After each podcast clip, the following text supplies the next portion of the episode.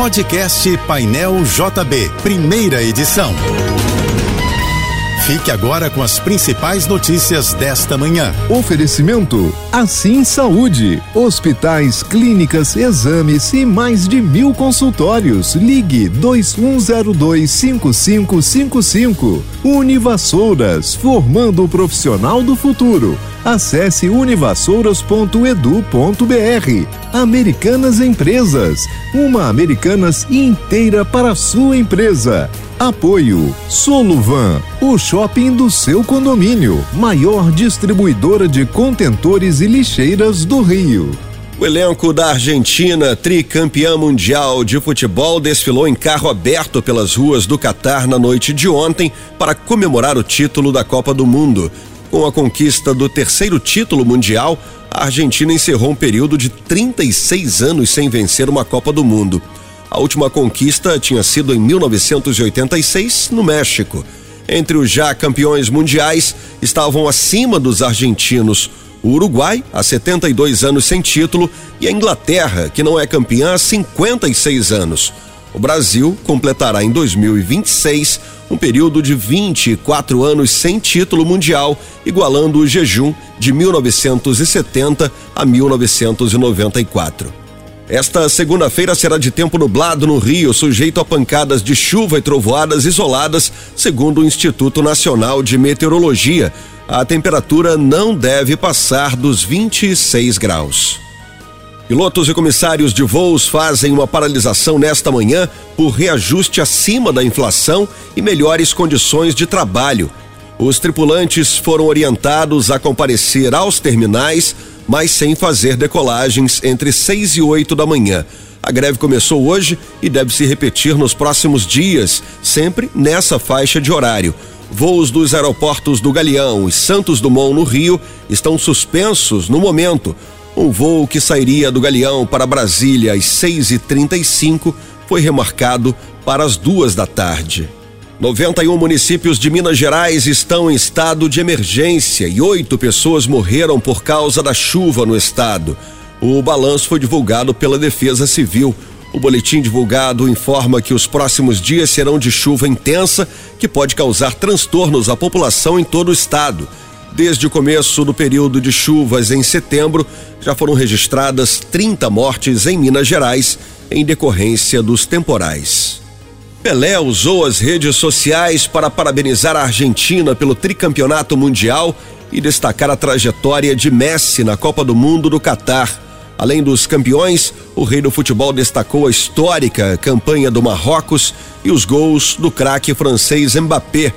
Na mensagem, Pelé escreveu que o futebol continuou a narrar a sua história, como sempre, de forma apaixonante, com Messi vencendo sua primeira Copa do Mundo, como era merecido por sua trajetória.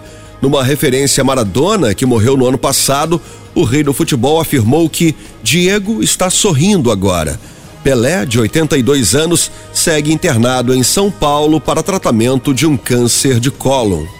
Preso desde 2016, o ex-governador do Rio de Janeiro, Sérgio Cabral, deve deixar hoje a cadeia no Batalhão Especial Prisional da Polícia Militar em Niterói e passar para o regime domiciliar. A decisão é do Supremo Tribunal Federal, que considerou excessivo o tempo de prisão preventiva em uma das ações de que ele é alvo. Cabral deve ficar no imóvel da família em Copacabana, monitorado por tornozeleira eletrônica. O ex-governador já foi condenado a 436 anos e nove meses de prisão em 24 processos, mas recorreu em todos os processos e, aos poucos, derrubou cada mandado de prisão contra ele.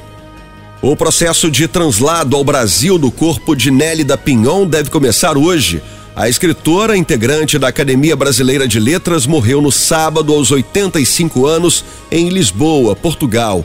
A causa da morte não foi divulgada, mas segundo o atual presidente da ABL, Merval Pereira, Nélida Pinhon teve problemas nas vias biliares, passou por uma cirurgia de emergência e não resistiu.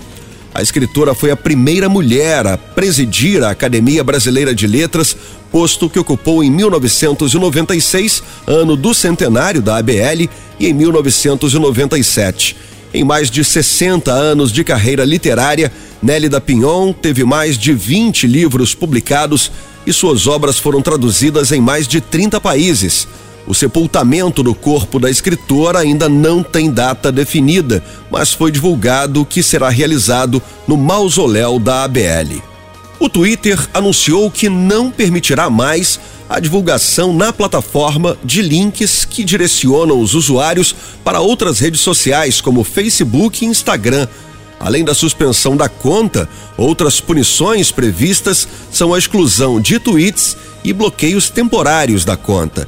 A justificativa da empresa para essa nova regra é que o Twitter não irá mais permitir divulgação gratuita de outras plataformas sociais. O Detran do Rio divulgou o calendário de pagamento do IPVA de 2023. O imposto poderá ser pago com desconto de 3% em cota única ou em três parcelas iguais sem desconto. O vencimento da quitação integral e da primeira parcela está marcado para o dia 23 de janeiro para os veículos com placa final zero. O pagamento do IPVA do Rio deverá ser feito por meio de Guia de Regularização de Débitos, conhecida pela sigla GRD, que poderá ser emitida a partir de janeiro pelo site da Secretaria Estadual de Fazenda ou pelo site do Bradesco. Você ouviu o podcast Painel JB, primeira edição.